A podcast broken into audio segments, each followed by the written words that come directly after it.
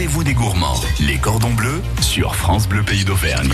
Ce week-end, les cordons bleus vous emmènent découvrir la safranière des volcans avec son fondateur Michel Bohor, de la création de la safranière à la culture du safran en passant par la cueillette, les recettes et les produits dérivés. Nous ferons le tour complet de cette safranière installée sur la commune de Mazaille. Notez que place de la Victoire à Clermont-Ferrand, vendredi 24, samedi 25, Michel Bohor sera présent, invité par l'association de commerçants Cœur de Ville et que les 7, 8 et 9 juin prochains, ce sont les portes ouvertes de la safranière des volcans qui est donc l'invité des cordons bleus ce week-end. Table 2, 4 couverts. Les cordons bleus vous invitent dans les meilleures cuisines de la région. 4 tartares.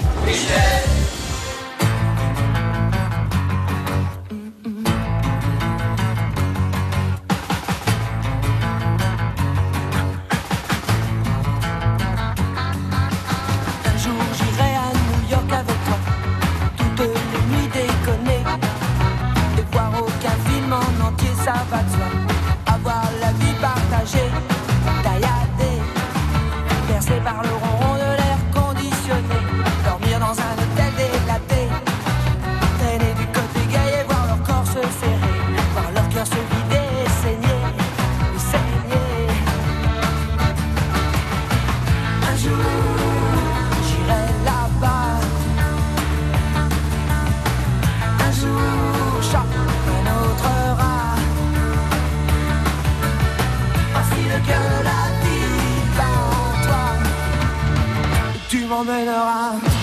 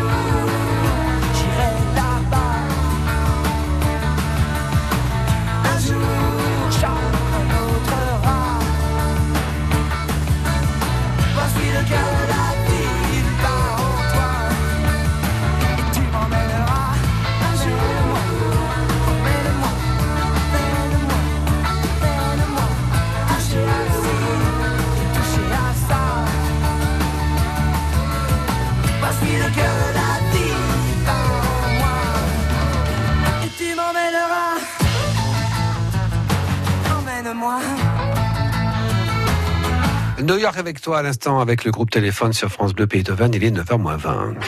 Les cordons bleus avec Philippe Vialon. Ce matin, les cordons bleus vous emmènent découvrir la safranière des volcans avec son fondateur Michel Bord.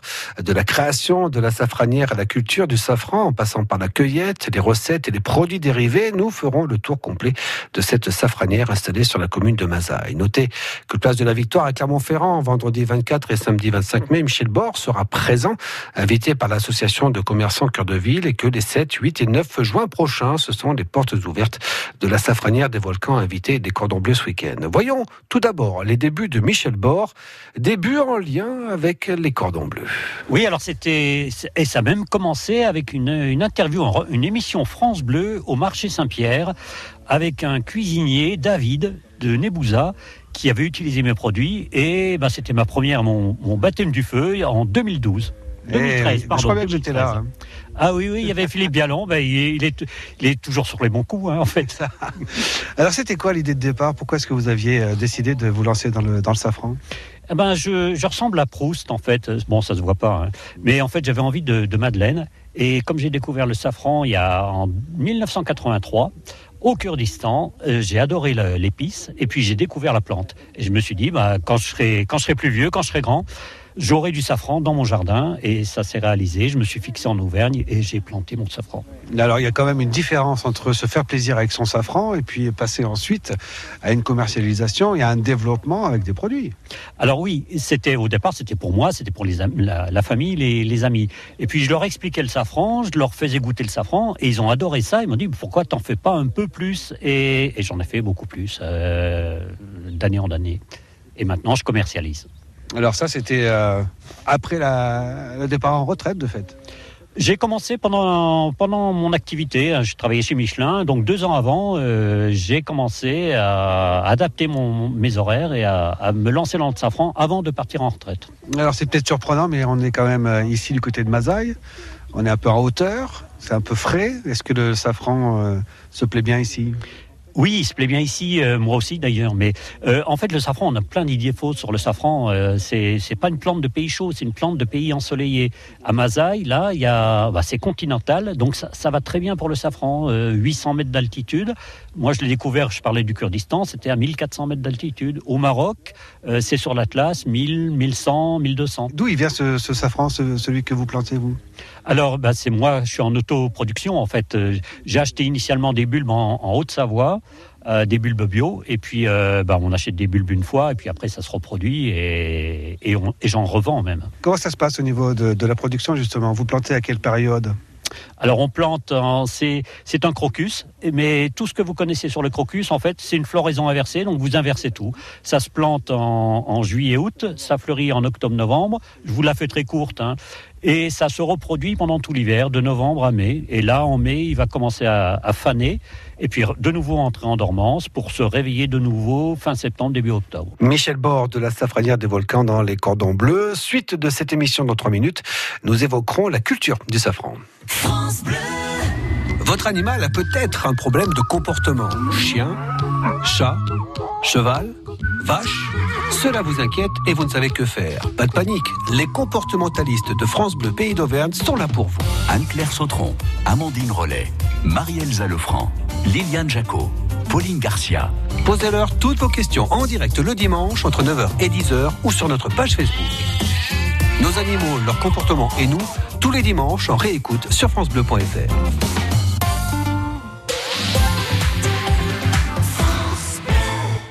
Votre quotidien La Montagne vient à votre rencontre. À l'occasion de son centième anniversaire, la montagne organise une exposition itinérante. La tournée du centenaire sera dans l'Allier du 18 au 22 mai. Venez découvrir les étapes de fabrication de votre journal, son histoire et le fonctionnement d'une rédaction en 2019. Tentez de gagner l'un des six séjours bien-être d'une valeur de 1000 euros ou des cartes cadeaux de 100 euros. Rendez-vous à Montluçon le 18 mai, Moulins le 21 mai et Vichy le 22 mai. Plus d'informations sur www.lamontagne.fr. France Bleu, pays d'Auvergne.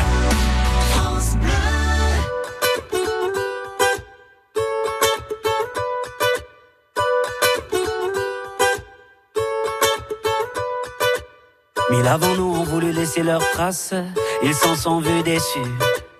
De belles âmes que le temps efface, Dieu j'en ai connu.